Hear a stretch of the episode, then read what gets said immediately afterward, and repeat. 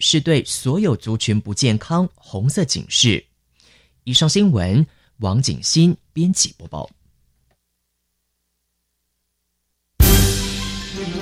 教育广播电台全国调频网收听频率：台北、桃园及高雄、屏东地区一零一点七，基隆一零零点一，宜兰、彰化、台中、云林一零三点五，新竹、苗栗一零三点九，南投九八点一，嘉义、台南一零七点七。恒春九九点三，花莲九七点三，玉里八八点九，台东一零二点九，澎湖九九点一，金门八八点九，马祖九一点五。爱是包容，爱是牺牲，爱是分享，爱是服务。因为爱，特殊教育充满了无限的可能。用爱关怀身心障碍同学的未来，用心倾听资赋优异子女的心声。老师、家长、同学们，大家一起加入特别的爱这个大家庭。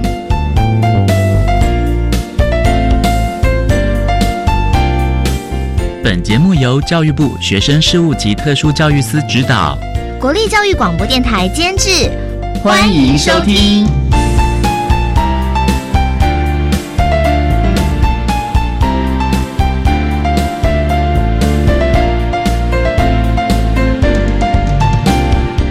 因为爱，我们在空中相聚。欢迎您再度收听《特别的爱》，我是小莹。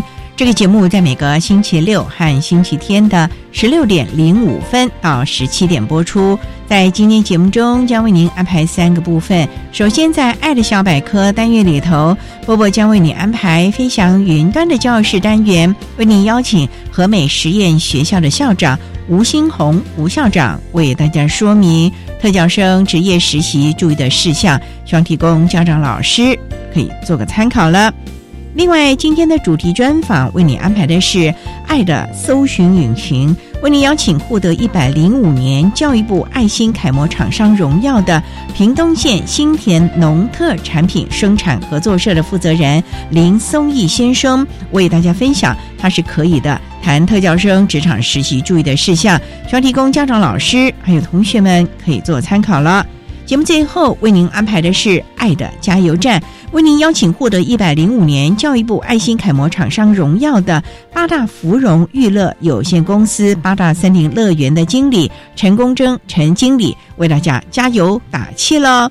好，那么开始为你进行今天特别的爱第一部分，由波波为大家安排飞翔云端的教室单元。飞翔云端的教室，特殊儿是落难人间的小天使，老师必须要拥有爱的特异功能，才能够解读与引导特殊儿。教师是特殊教育非常重要的一环，我们邀请相关的老师分享教学技巧、班级经营。亲师互动等等的经验，提供给教师们参考运用哦。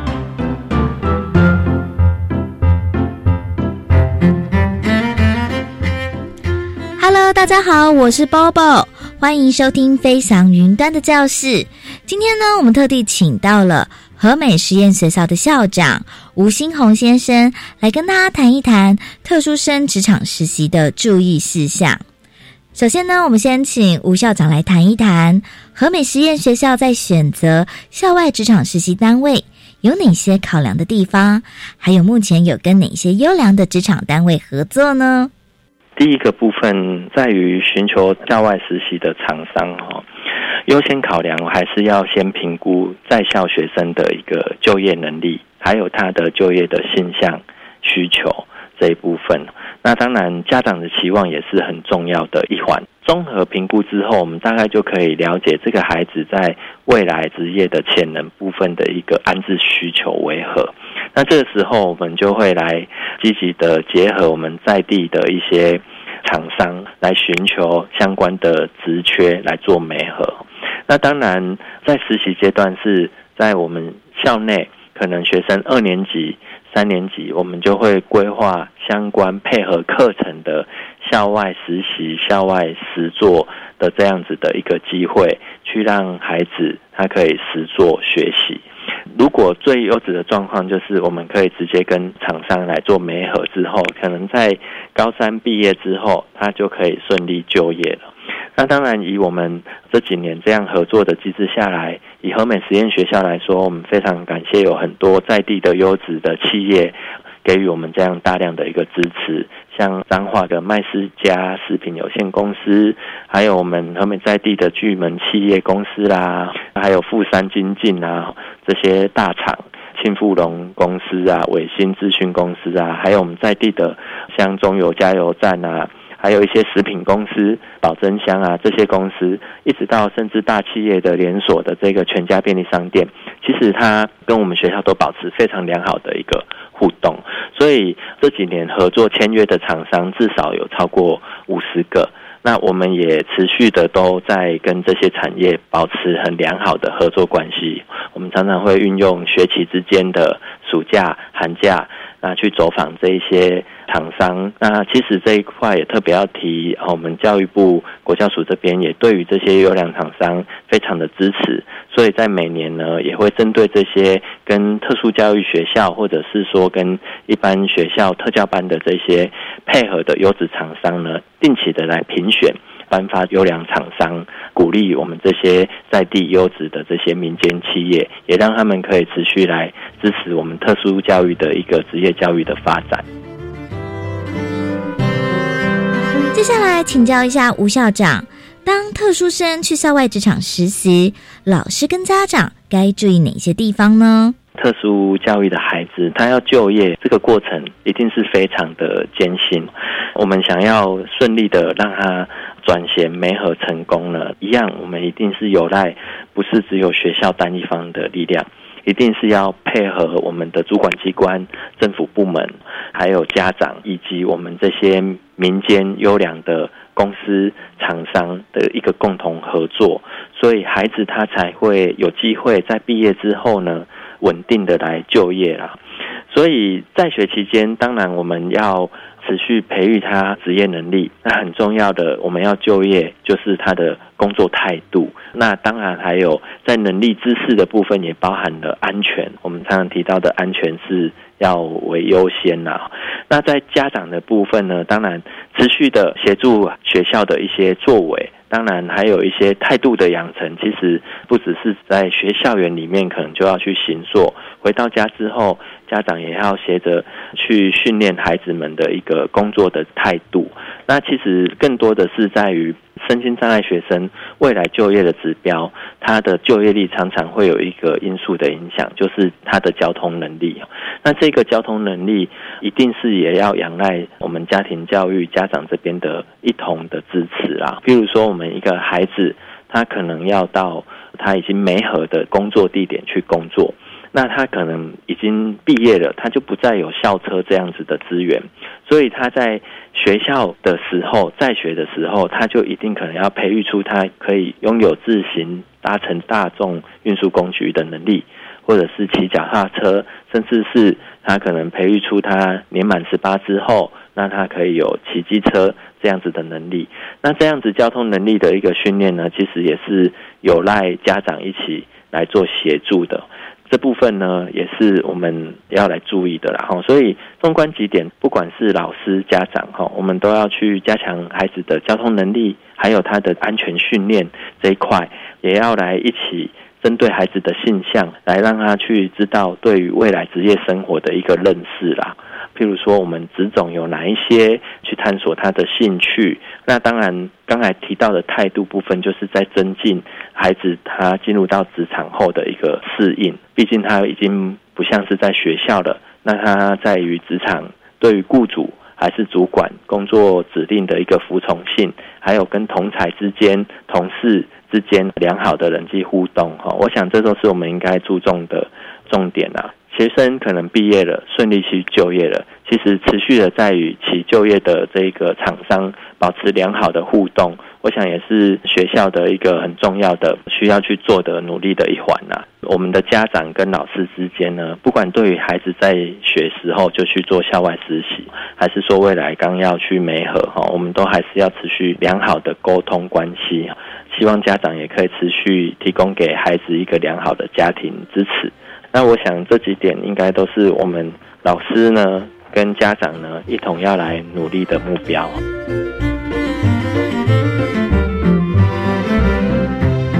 再来呢，我们就请吴校长来破除一下一般大众对于特教生的职业教育或者是职场实习有哪一些错误迷思。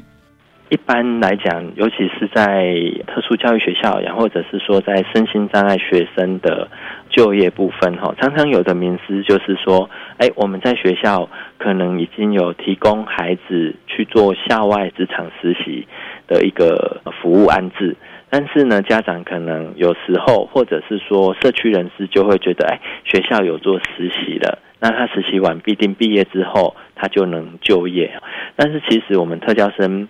毕业后的就业路哈不一定像我们实习这样那么顺利啦哈，因为实习可能是学校跟厂商之间有签订，但是毕竟工作机会本来它就是有一定的机制。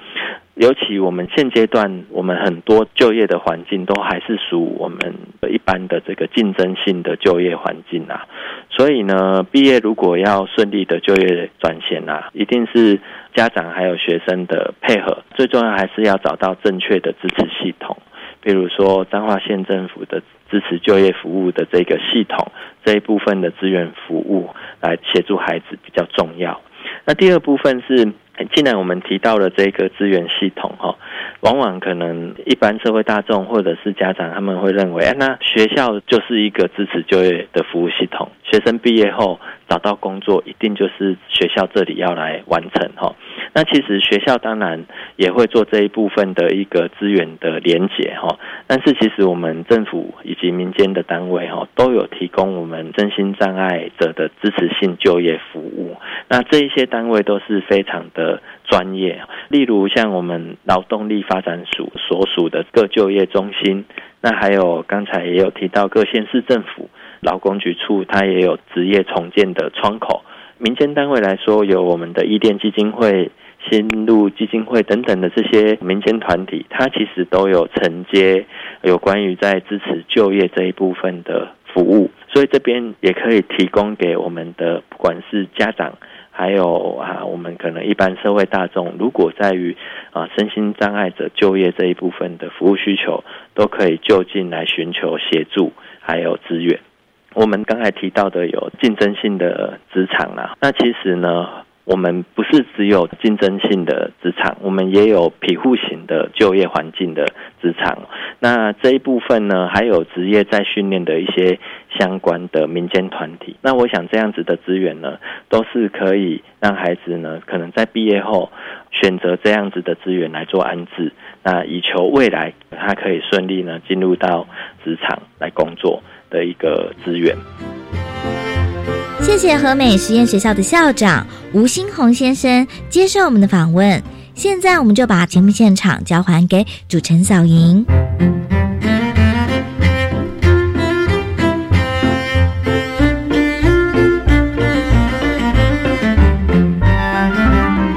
谢和美实验学校的校长吴新红吴校长以及波波为大家分享了特教生职业实习注意的事项，希望提供家长、老师还有同学们可以做参考了。您现在所收听的节目是国立教育广播电台特别的爱。这个节目在每个星期六和星期天的十六点零五分到十七点播出。接下来为您进行今天的主题专访。今天的主题专访为您安排的是“爱的搜寻引擎”，为您邀请获得一百零五年教育部爱心楷模厂商荣耀的屏东县新田农特产品生产合作社的负责人林松义先生。为大家分享，他是可以的谈特教生职场实习注意的事项，希望提供家长、老师，甚至于同学们呢，都可以做个参考了。好，那么开始为您进行今天特别的爱的主题专访，《爱的搜寻引擎》，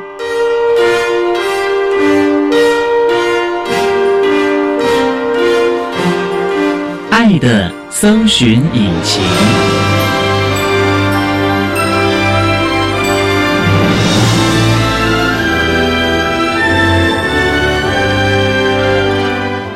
今天为大家邀请到的是获得一百零五年教育部爱心楷模厂商荣耀的屏东县新田农特产品生产合作社的负责人林松义先生。林先您好，主持人各位听众，大家好。今天啊，特别邀请林先生为大家来分享，他是可以的谈特教生职场实习注意的事项。那我们刚才要介绍林先生，您是屏东县新田农特产品生产合作社的负责人啊。想请教，这个生产合作社是我们以前的农会吗？还是、嗯、雷同？因为农民就是负责栽种，很少懂得行销。合作社就是协助农友栽种之后，交到合作社的集货场，分级包装，行销到各个通路，包含全省的果菜市场啦，或者是冷饮店等等。所以，所有的农产品到你们这个地方集中之后，你们再分级包装了。想请教你的这个合作社负责的是哪几项？你不可能全部那么多的农产品都负责吧？我们专注于荆棘跟柠檬。本合作社新田合作社更专注于比较特殊的就是无农药栽种的，三百六十五天完全没有喷洒农药。你是说你这些柠檬和荆棘？对，完全没有喷洒农药。那我们每个月农友栽种的柠檬或荆棘都必须接受本合作社抽验、自主送验。每个月哦，哎，因为无毒农业并不是嘴巴说说，一切让数据讲话。我们主导的就是让数据讲话，取信于消费者，就是一切用数据讲话。我们要做到农药零检出。不过哈，林先，我也想请教您啊。您说农友他们自主来送检，可是那他这块田他可以保证啊，我没有喷。可是他旁边的农田，万一有喷农药，那万一飞过来，还是或多或少受到污染。他如果是捡了中间那个比较没有受到波及的，那旁边说不定就受到了。这就是主持人您所谓的林田污染，这必须有方法。第一。简易的加一个高于的隔离网。第二就是你要确知你的林田什么时候喷药，它只要一喷药，我们就喷水把它冲淡。这是比较消极的做法。比较积极的做法，怎么来确保消费者的食安？因为我们标榜是无农药残留的，有林田污染余力的这一排，比如说紧邻隔壁农田的这一排的柠檬或荆棘。我们就不采收，就把它当成惯型。有喷农药，柠檬界叫做惯型农法。嗯，我们就把它当成惯型的柠檬来卖，这样就能确保。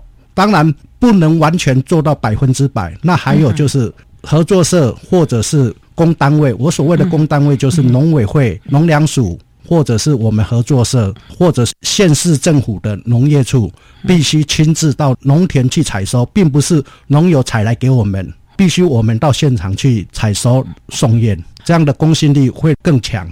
所以你们的农友其实都自主的要求自己无毒，就是没有喷洒任何的农药。对，自己平常勤于做病虫害防治，这有科学的方法吧？一定有的。以前的有机无毒，它是采放任式。三四年前要推动无毒农业的时候，很多老一辈的农友就告诉我。喷农药的就不可能的，更何况不喷农药，它是放任式的，没有错，放任式的变成没有收成，从吃完的才轮得到我们农友，但是这个方法是错的，它是有办法做到病虫害防治，像我们新田合作社的。无毒地图柠檬，它的。良果率就达到八成至九成，所以还是有方法的。啦啊。对，好，我们稍待再请获得一百零五年教育部爱心楷模厂商荣耀的屏东县新田农特产品。生产合作社的负责人林松义先生在为大家分享，他是可以的谈特教生职场实习注意的事项。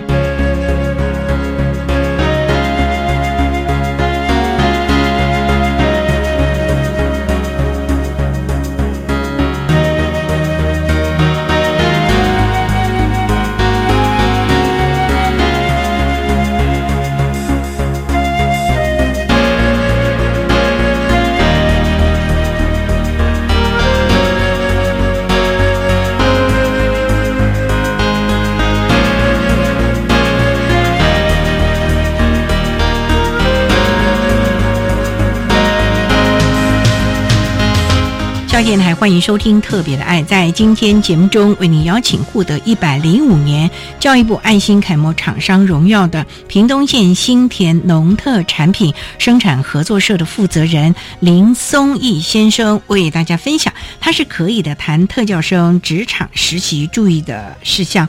不刚才啊，林先您提到了啊，新田农特产合作社。标榜的，而且是在意、积极的去守护的所谓的无毒柠檬。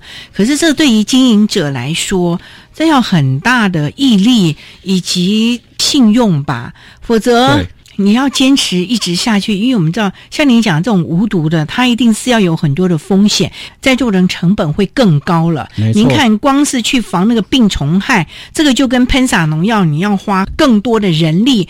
那你要怎么坚持下来？又怎么样把你这个理念去跟农友沟通呢？其实一开始很多农友也都反弹，因为我的绰号业界柠檬界叫小胖。他说：“小胖，我喷农药不一定有效的，更何况你没有喷农药的。刚好我周遭有一些农业博士或者是生物科技的好朋友，知道之后就去协助我调配一些配方，有机资材配方，甚至一些。”老祖宗留下来的一些智慧，自己要慢慢去研究或者是更改。比如说辣椒水啦、沐浴醋啦、宅液油啦等等有机植材的配方，它不是农药，但是并不是说放任不管理。我刚刚说过，如果你有方法的去那个防治，你的良果率几乎都可以达到八九成。因为我们现在团队的农友都有相当的水准了。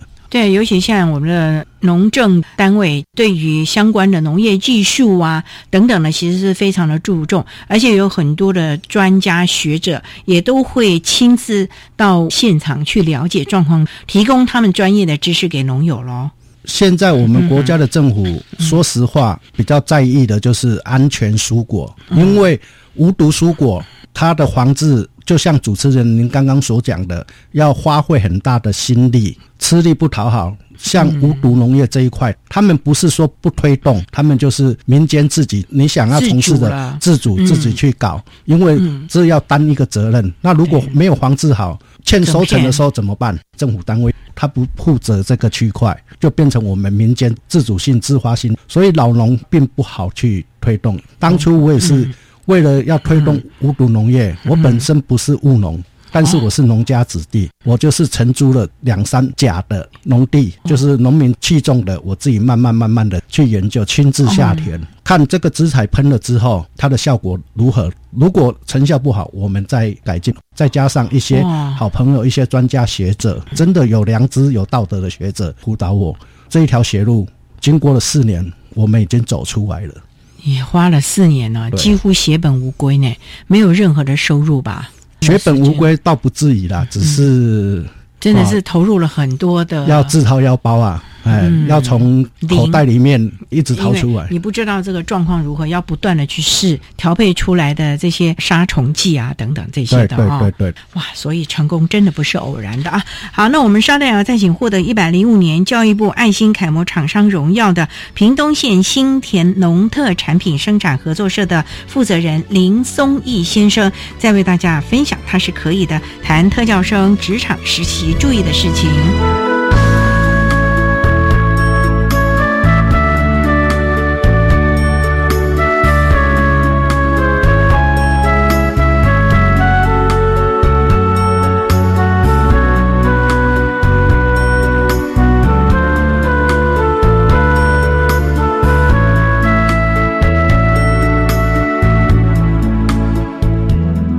各位听众，大家好，我是一百零八学年度身心障碍学生适性辅导安置总招学校国立二零高级工商职业学校的校长郑玉珠。针对一百零八学年度身心障碍学生适性辅导安置，在此说明相关事宜以及注意事项。一百零七年的十一月十五号，简章会上网公告，可以提供下载。十二月二十八号，我们所有的开缺名额会确定。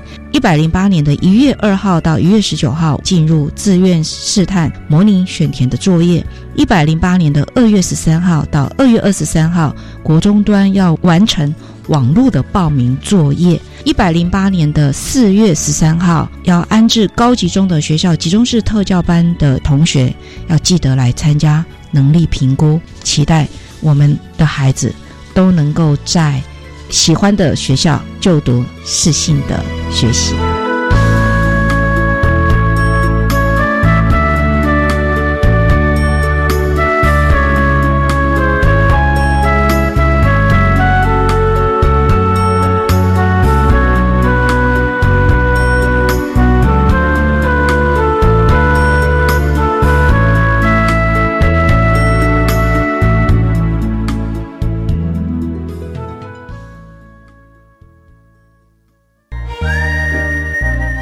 好，我是蓝宇高中陈淑珍主任。唯有具备良好的媒体素养，我们才能拥有创造社会价值的力量，让孩子有能力拒绝媒体绑架，做自己的主人。请从培养孩子的媒体素养开始。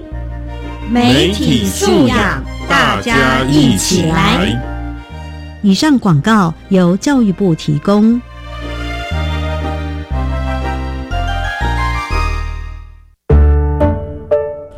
家好，我是咪咪妈妈。我的孩子目前在念幼儿园，我觉得准公共幼儿园能够减轻家长每个月的负担，然后能够提升幼儿园的品质，有政府为我们把关，非常的棒。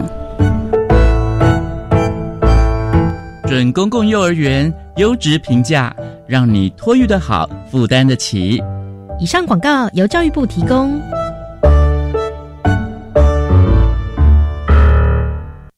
我是吴康仁。当岁月逐渐流逝，当家人逐渐离去，晚年的孤寂是长辈心中最沉重的牵绊。伊甸基金会邀请您响应老人照顾服务计划，用爱陪伴独居长辈，一起成为老来伴。支持专线零八零零零二五八八五，或上网搜寻伊甸老人照顾服务。管那么的水，罗嘎西木啊！大家好，我们是欧开合唱团。您现在收听的是教育电台。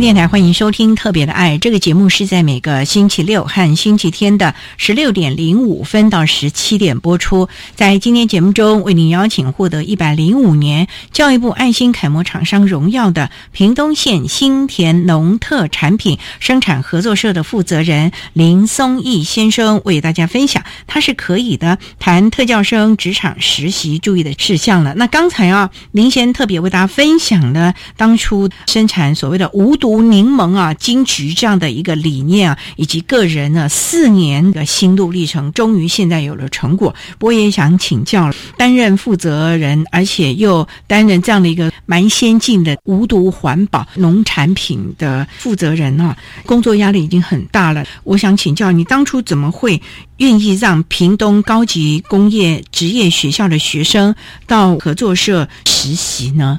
这应该说一个偶然的机会。也是大概发生在四年前，刚刚把它研究好了，是不是？这应该属于两个区块，几乎同时性。我在从事推动无毒农业的时候，刚刚好屏东有一个屏工工业学校的赖怡芳赖老师走进来，我们原本以为他是过路客，那也不以为意，我就请店长招呼他，可是店长过一阵子。回报就是说他是平工工业学校校外实习的赖一芳赖老师，他要找负责人，于是我就走过去。赖老师他就说学校里面有一群特教的孩子即将毕业，先让他们出来实习一年，让他们适应职场。思考之后，我就是答应了。你为什么会答应呢？因为事实上你那个时候也才刚刚开始草创，哎，也算是在研究这件事情。这应该是说，我生命中出现了非常多的贵人。简单来讲好了，本人从事柠檬事业已经将近十五年，之前都把柠檬运回台南行销，但是由于柠檬的产地是在屏东，运输成本加上人事成本蛮高。经过思考之后，在一百零四年迁回来屏东，因为我本身也是屏东林洛乡的农家子弟，所以您的这个新田合作社是在屏东的林洛吗？在九如，在九如啊。对对对，那是一百零四年成立的。我本人也是隔代教养的小孩，由爷爷奶奶抚养长大。深知农家子弟、农民是一个弱势族群，早出晚归，不管天气如何，酷寒或者狂风暴雨，都要下田管理采收，真的是靠天吃饭。加上有良知的商人也不多，政府也没有良好的政策辅导农友，有效的改善他们的生计。我刚刚说过，分成两个区块，一个是针对农友的，心在果农。心系食安，本人在年轻的时候曾经在八大行业打工过将近十年，转换房屋中介，看尽人间的冷暖，也庆幸受到来自各辈的长辈长官疼爱。重要的是，生命中出现了一个至亲大阿姨，也就是我妈妈的姐姐陈碧莲女士，说了一句话：“做人做畜生，一念间。”改变了我人生的价值，机缘巧合走入了农产行业，深知农友的无奈和宿命，嗯，所以才会成立新田合作社，秉持果农及弱势优先的理念，善尽自己小小能力去做对的事，赚自己心安理得的钱。我常说一句话：一位事业家，并不是站在我投资或者我投资的事业能为口袋赚进多少。像本人是从事农产品行业，我就是辅导农友。走进无毒无农药栽种的管理技术，这样消费者和自己才能赚到更多的安心及健康。这就是良知和社会责任。那林先，你不担心吗？这群孩子因为可能在智力的方面还是有一些的状况，那你的这些柠檬啊，还是要经过分级啊，不会担心孩子们分错了造成你的品管的问题吗？这一些。有思考过没有错，就像刚刚我还没有谈完的，就是赖玉芳赖老师走进来跟我详谈之后，我思考，我隔代教养受到一些贵人的提携跟爱护，所以自从我出社会，就有一种理念，就是说哪天我有能力，我也是要把这一些长辈、把这些长官疼我的爱，把它转回大爱，所以才会促使我有这个冲动，就是说特教班的孩子，我愿意尝试看看，机会，对。所以刚开始大概有多少的孩子到你那个地方去实习呢？一开始大概学校都是先放一个至两个，就一两个哦。对，一两个下去带，因为特教班的孩子每个人的特质不同，你要因他们的特质，他们并不是真的不行，他们只是碍于思考、碍于行动，或者是沟通能力、适应能力比较迟缓而已。我们厂商或者家长或者是。导师要用更多的耐心和爱心教导他们，并不是说嘴巴讲。刚开始就是由简易的分装，因为本合作社有榨百分之百纯金桔柠檬原汁，教他们怎么分装，教他们怎么简易的打包。由资深员工做到品管之后，打包工作就落于这些小朋友，从最简易的。打包，开始包装，开始慢慢的训练起了啊！哦，所以其实也是慢慢的期望这些孩子有一些社会上的适应和工作能力了啊！对，好，那我们稍待再请获得一百零五年教育部爱心楷模厂商荣耀的屏东县新田农特产品生产合作社的负责人林松义先生，再为大家分享他是可以的谈特教生职场实习注意的事项。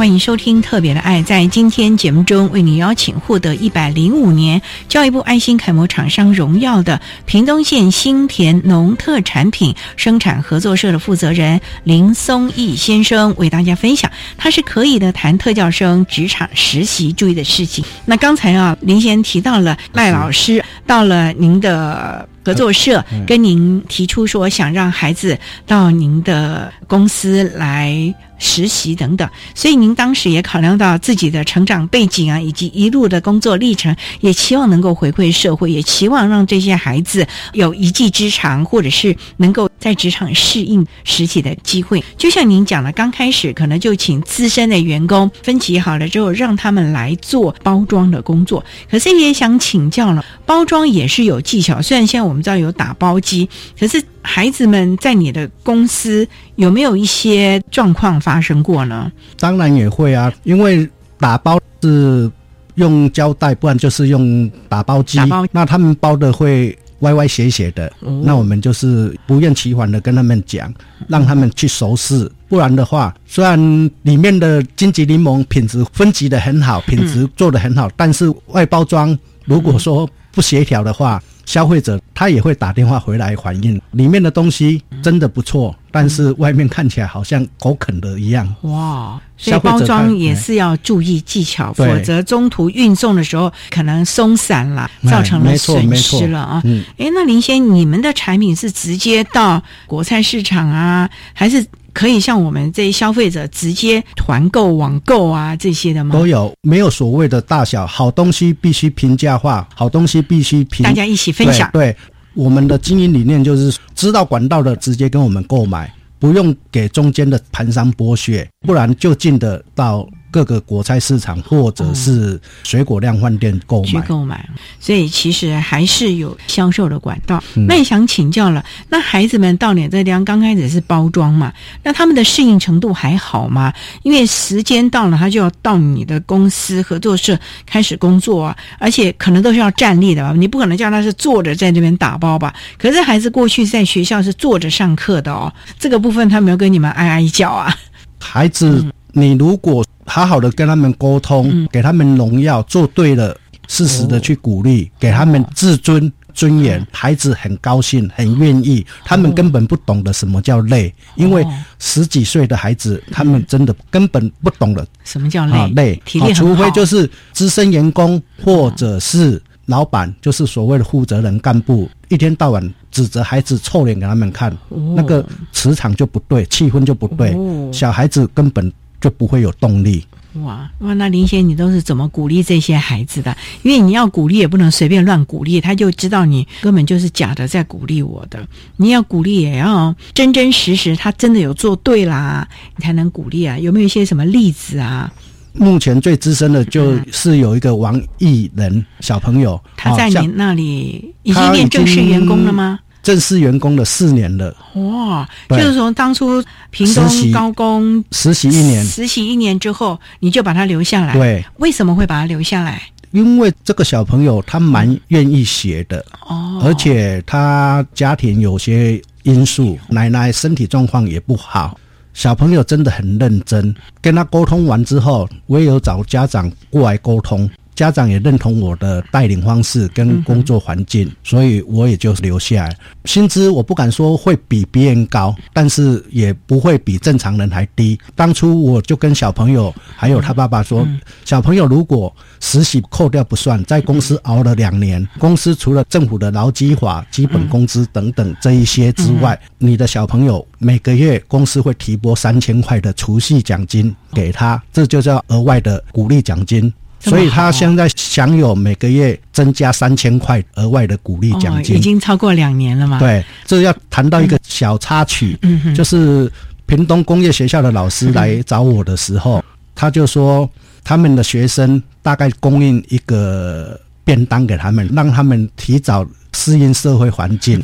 因为我是一个肠子，一根肠子通到底的，对，就是所谓的性情中人，性情中人啦，大概。熬了七八个月，我耐不住，我就跟老师还有校长，我也有亲自到校长说，孩子不是只有换一个便当而已。像王艺人这位小朋友，因为他工作一个星期三天嘛，嗯，每天要多久？八个小时啊，八个钟头啊，扣掉来回，真正的工作大概在六个钟头而已。哇，就跟一般员工差不多了嘛。对。从第一个月开始，我就有给他一个鼓励奖金，所以我就按耐不住。小朋友表现的不错，我就给他一千几百块的鼓励奖金。所以我就跟校长还有学校的老师说，小孩子其实可以给他们资薪。那时候我不知道碍于政策，政府又实习是不行不行的。但是我马上我就跟校长跟老师说，不能资薪没有错，依法行政是不能资薪，但是小朋友表现的好。我们给他鼓励，给他尊严，给他自信，所以可以变相的请厂商给他加花鼓励奖金。哦，校长跟老师听完之后也都很高兴，终于接受了我的建议。可是啊，林先你这样做，那其他实习的厂商怎么办呢？孩子们回去会比较哎，哦，我们在新田这边做得好，老板会给我们奖金，可是其他的不见得有呢。这就是要带一个起头的作用，因为我这个机缘跟学校配合了四年，将近四年，我得知有很多厂商，他们只要这些小朋友的苦力跟能力，他们是不知心的。可是这是不对的。嗯，哪怕今天我有一个特教的孩子，一个便当，我小胖还付得起，我不需要让小朋友去给人家糟蹋。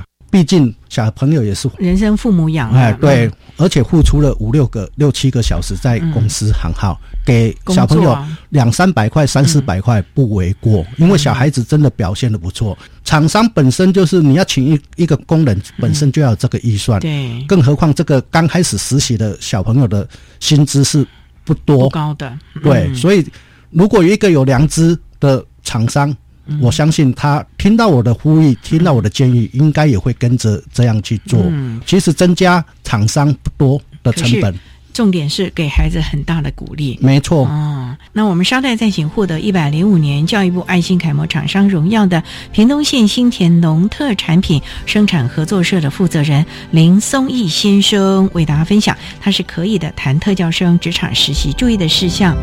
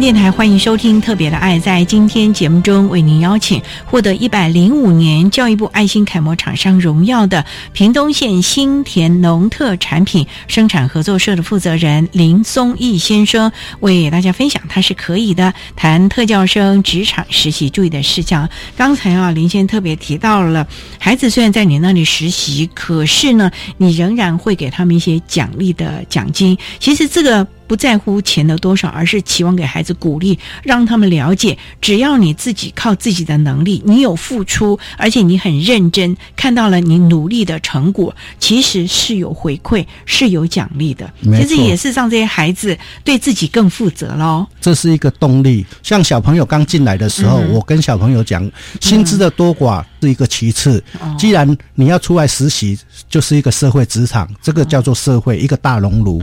不要在乎刚开始的起薪多少，或者是奖励金多少，哦你要学会做人处事。当别的同事在搬重的时候，嗯刚好你空档，你就去帮忙搬，哦或者是帮忙推。哪一天当你在工作比较出众的时候，别人会来帮你，这样教育孩子，小孩子听得下去。所以磁场就是大家像兄弟姐妹，就像我跟员工，我没有把他们当成员工，我把他们当成同事或者是家人。我们也是不定期的会奖励同事。同事就包含这些小朋友，我们也会让员工聚餐啊对，让他们去挑，而且有三节礼金等等。那这些孩子在你这地方，从刚开始的只是包装，到后来你会让他们去做其他的工作吗？会啊，因为包装久了，小孩子看久了，除了资深的员工带领之外，嗯本人也会三不五时到他们旁边指导他们。嗯再来就是因为柠檬牵扯到采收的熟度，你就要教小朋友更多的专业，就是你要付出更多的耐心，要常常跟小朋友。督导就是说这一颗不行，为什么？你就是要拿给小朋友看，因为它的熟度不够，它的大小不够。当然分大小颗有专业机器会选，那没有错。第一线在倒到选果去清洗到第二道选果的时候，第一道的人他不一定会百分之百看到品质好的，也会有一些瑕疵的跑过去。这时候你就必须跟小朋友讲，有瑕疵的我们必须要拿起来。那为什么要拿起来？这个原因你必须要告诉小朋友，你要告诉小朋友说，今天如果这箱柠檬让你卖，里面瑕疵率很高，人家会不好卖。相对的，今天如果是给你卖的时候，你也希望这一箱三十斤的柠檬瑕疵率最好能降到百分之五。所以不厌其烦的去教导学生，让他有同理心的感觉。时间久了，小朋友就懂。这些特教班，他们真的也行，只是说你要多一点耐心教导他们。教他们不是一次，可能叫好几次、好几百次，慢慢慢慢的这几年的这样子下来。没错。那你怎么有这么有耐性啊？这可能就是卡到我刚刚所讲的，我也是隔代教养，有爷爷奶奶你也是带大的自己。苦过来的。对，因为既然小朋友会来到这边，表示跟我有某种的缘分，嗯那我先珍惜这一段缘分。真的不行，我刚刚也有说过，因小孩子的特质、他的兴趣，我们调教个三个月一段时间，真的不行。像我也有跟老师说，这个小朋友真的不行，麻烦你把小朋友再做一个了解之后，把他转去哪里，比如说类似烘焙啦，类似一些超商啊，对对对对哎，并不是说把塞到这边，就是硬把小孩子放在这边，这个动作是不对的。所以，我们雇主、我们企业主也是要跟学校多方面的对小孩子，他会做得很快乐，他不快乐，他根本不会有动力想学习。所以啊，林先，你现在的合作室啊，每年还会有实习生到你这里吗？会啊，还是有一两个吗？对，甚至于屏工的老师还会介绍屏东另外一所。也是有特教生的华州工业学校吧，介绍其他学校的孩子来这里，问我说愿不愿意再收，我就说不多是可以的，因为你也要分配出人力去个别指导嘛。那在您这个地方，除了您刚刚讲的王艺仁同学之外，嗯。还有没有其他的同学留下来了呢？有啊，也有啊，目前留两个，哦，有两位哦，对，那是因为他们工作的态度了、哦，没错，嗯，所以啊，林先，我想请教啊，会让雇主喜欢疼爱啊，愿意把他留下来这些特教的孩子啊，都要有什么样的特质，雇主才会觉得可以在我这里继续的工作？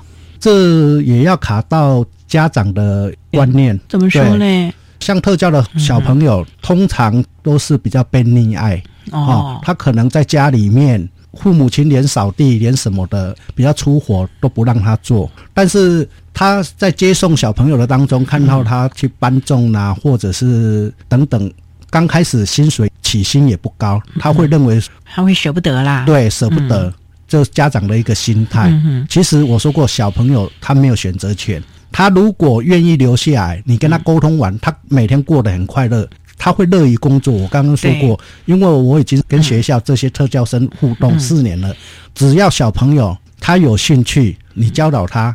他每天带着很快乐的心情，他并不会说来到公司就脸臭臭的给你看。就像王艺人，他介绍他堂姐，因为乡下不容易谋生，嗯，好，他堂姐刚好也是毕业了，找不到工作，是一般生还是一般生？他就跟我讲说，老板，我堂姐可不可以可不可以来？公司也要助理会计啊，我就说那请你堂姐来，我就跟她了解之后，其实特教的孩子只是表达。能力比较不好，思考能力比较不好，不像我们正常人的思考逻辑一样。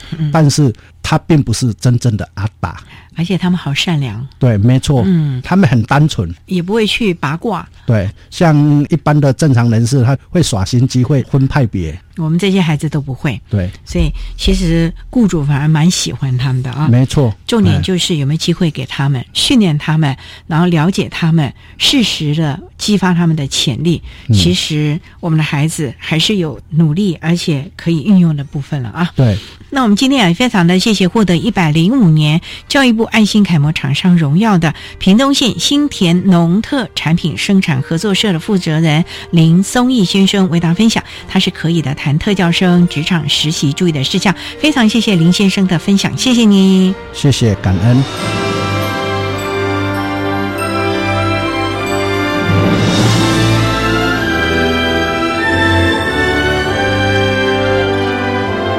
且获得一百零五年教育部爱心楷模厂商荣耀的屏东县新田农特产品生产合作社的负责人林松义先生，为大家分享了特教生职场实习注意的事项，希望提供大家可以做参考了。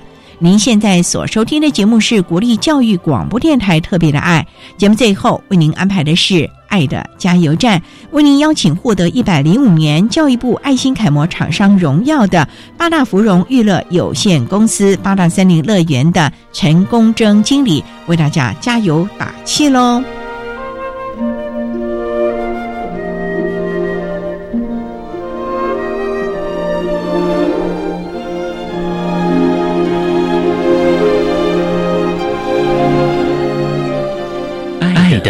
加油站。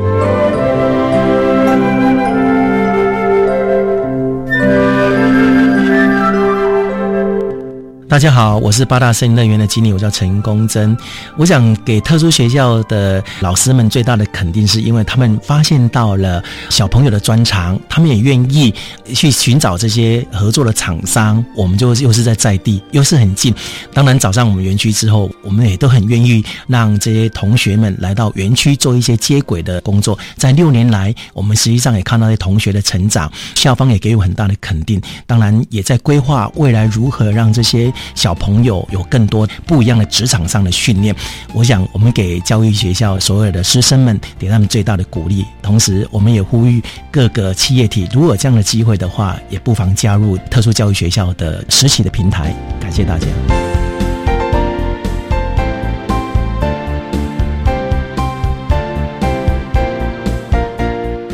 今天节目就为您进行到这了，感谢您的收听。在下个星期节目中，为您邀请教育部大专校院及高中职听语障学生教育辅具中心的语言治疗师陈庆毛陈治疗师，为大家说明对症下药，谈高中职及高等教育阶段听语障学生辅具评估的重点以及注意的事项，希望提供家长、老师还有同学们可以做个参考喽。